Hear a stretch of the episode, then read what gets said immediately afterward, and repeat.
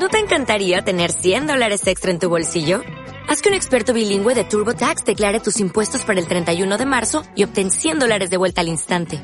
Porque no importa cuáles hayan sido tus logros del año pasado, TurboTax hace que cuenten.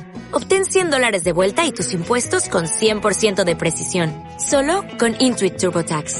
Debes declarar para el 31 de marzo. Crédito solo aplicable al costo de la presentación federal con TurboTax Full Service. Oferta sujeta a cambios o cancelación en cualquier momento.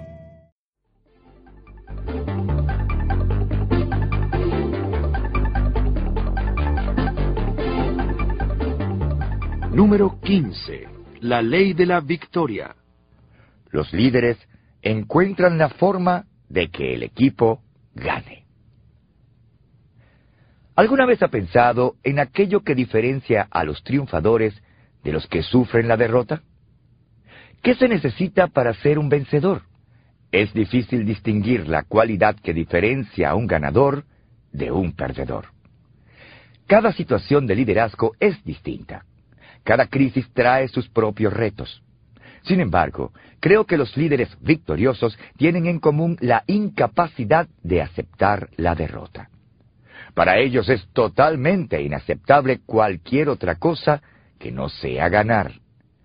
Por eso averiguan lo que debe hacerse para lograr la victoria y van tras ella con todo lo que esté a su alcance. Por otra parte, Parece que para Jefferson Davis la victoria nunca fue una prioridad. Cuando tenía que haber estado pensando como un revolucionario, estaba trabajando como un burócrata. Las crisis parecen sacar a flote lo mejor y lo peor de los líderes.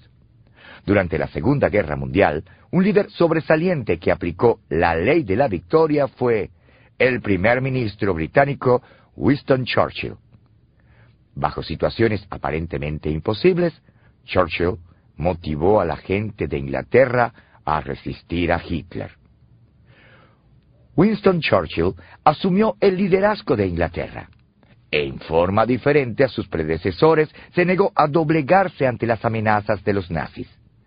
Por más de un año, Gran Bretaña fue la única que se atrevió a hacer frente a la amenaza de la invasión alemana.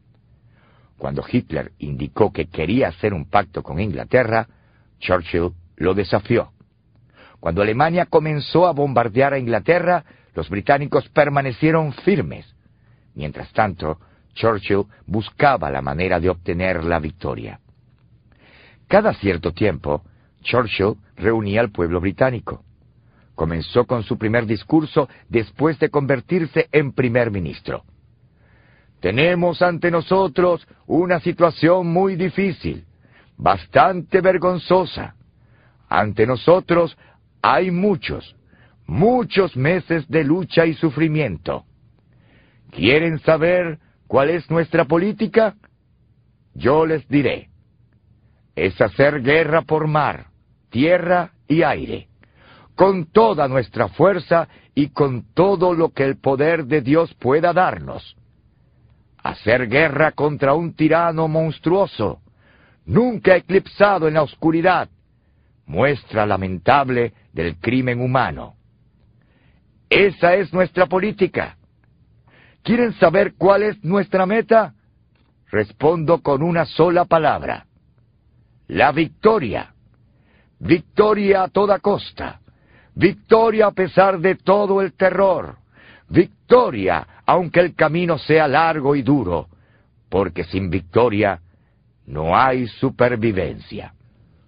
Churchill hizo todo lo que estuvo a su alcance para prevalecer. Desplegó tropas contra las fuerzas de Mussolini en el Mediterráneo. Aunque aborrecía el comunismo, se alió con Stalin y los soviéticos y les envió ayuda, aun cuando las provisiones de Gran Bretaña eran amenazadas y su supervivencia pendía de un hilo. Entonces entabló relaciones personales con Franklin Roosevelt. Aunque el presidente de los Estados Unidos de Norteamérica se negaba a entrar en la guerra, Churchill siguió su relación con él, con la esperanza de transformarla de una amistad y respeto mutuo a una alianza de guerra en pleno derecho. Con el tiempo, sus esfuerzos dieron resultado. Un día, los japoneses bombardearon Pearl Harbor, lo cual empujó a los Estados Unidos a la guerra, y Churchill se dijo a sí mismo, de modo que hemos ganado después de todo. Al principio de su desempeño como jugador profesional, Jordan dependía mucho de su talento y esfuerzo personales para ganar los juegos.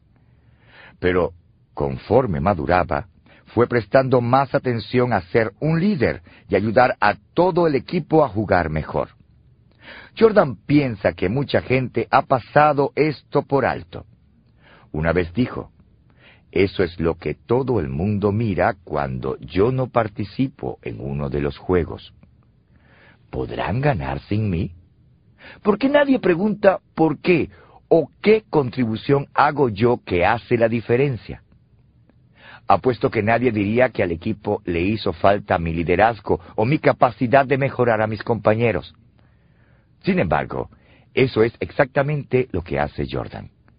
Los líderes siempre encuentran una forma de que el equipo gane. Los buenos líderes encuentran la forma de que sus equipos ganen. Esa es la ley de la victoria. El deporte en sí no es lo importante. Michael Jordan, Magic Johnson y Larry Bird lo hicieron en la NBA.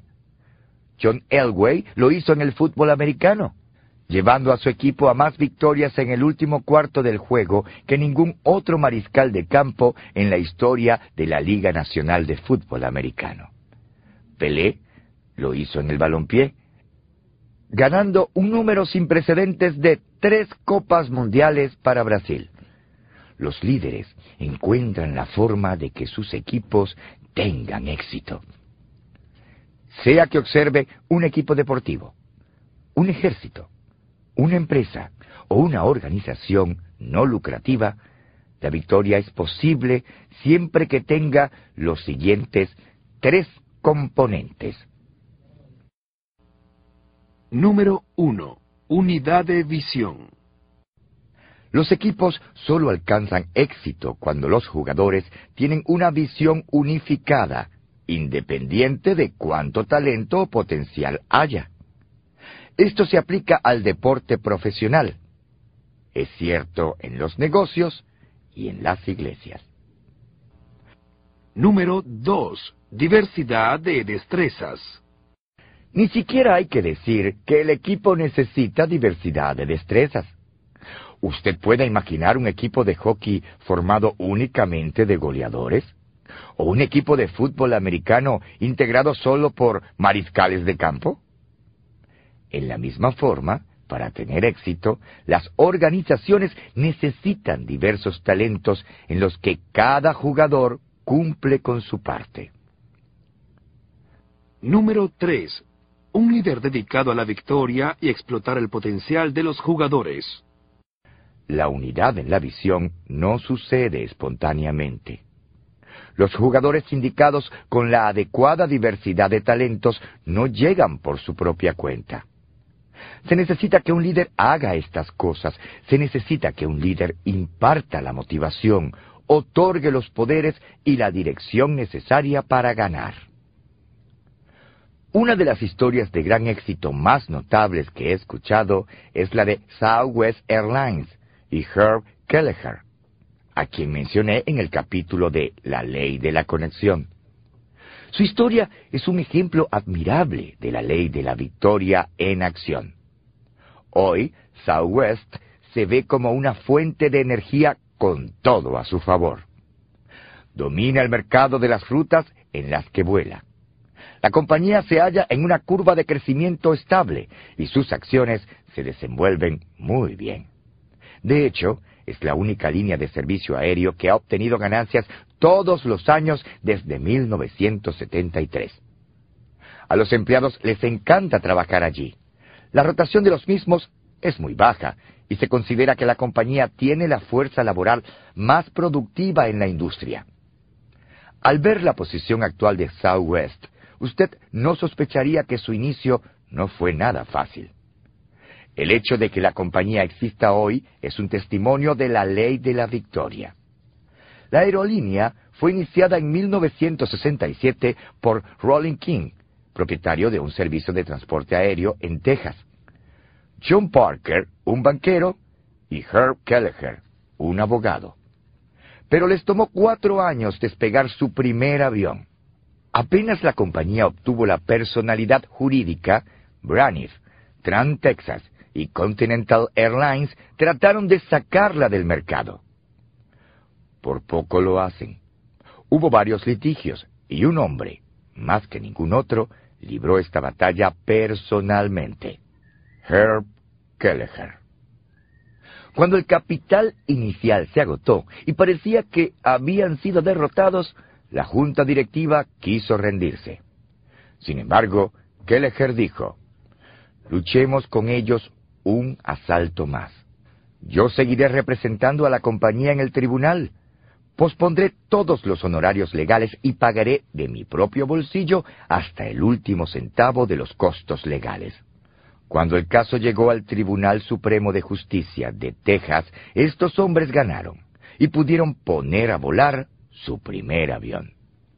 Cuando las cosas comenzaron a marchar, la Southwest contrató el experimentado líder de aerolíneas, Lamar Muse, como su nuevo jefe principal. Él, a su vez, empleó a los mejores ejecutivos que pudo encontrar. Otras aerolíneas seguían tratando de sacarlos del mercado, pero Kelleher y Muse siguieron peleando en el tribunal y en el mercado. A través de todo esto, Kelleher siguió peleando y ayudó a mantener con vida a Southwest. En 1978, siete años después de haber ayudado a la compañía a poner en el aire su primera pequeña flota, se convirtió en el presidente de la junta directiva y jefe principal. Hoy sigue luchando y encuentra formas de que la compañía triunfe. Su éxito ha sido increíble. Escuche lo que ha cambiado desde que comenzó en 1971. Comenzaron con cuatro aviones. En 1997 tenían más de 260. Comenzaron con 195 empleados. Tienen más de 24 mil. Servían tres ciudades. Ahora sirven más de 50. En 1971, su total de bienes disponibles era de 22 millones de dólares actualmente sobrepasa los 4.2 billones de dólares. La vicepresidenta administrativa de Southwest, Colin Barrett, lo resume así. La mentalidad de guerreros, la lucha misma por sobrevivir, es lo que verdaderamente creó nuestra cultura. Kelleher y Southwest no solo tienen el deseo de sobrevivir, sino también de ganar. Los líderes que aplican la ley de la victoria creen que cualquier cosa que no sea el éxito es inaceptable. No tienen un plan B o un segundo plan. Eso los mantiene luchando. ¿Cuál es su nivel de expectativa en lo referente al éxito de su organización? ¿Cuánta dedicación tiene para ganar su juego? ¿Tendrá en su esquina la ley de la victoria mientras pelea? o cuando ésta se vuelva difícil, ¿va a tirar la toalla? Su respuesta a esta pregunta puede determinar si tendrá éxito o si fracasará como líder.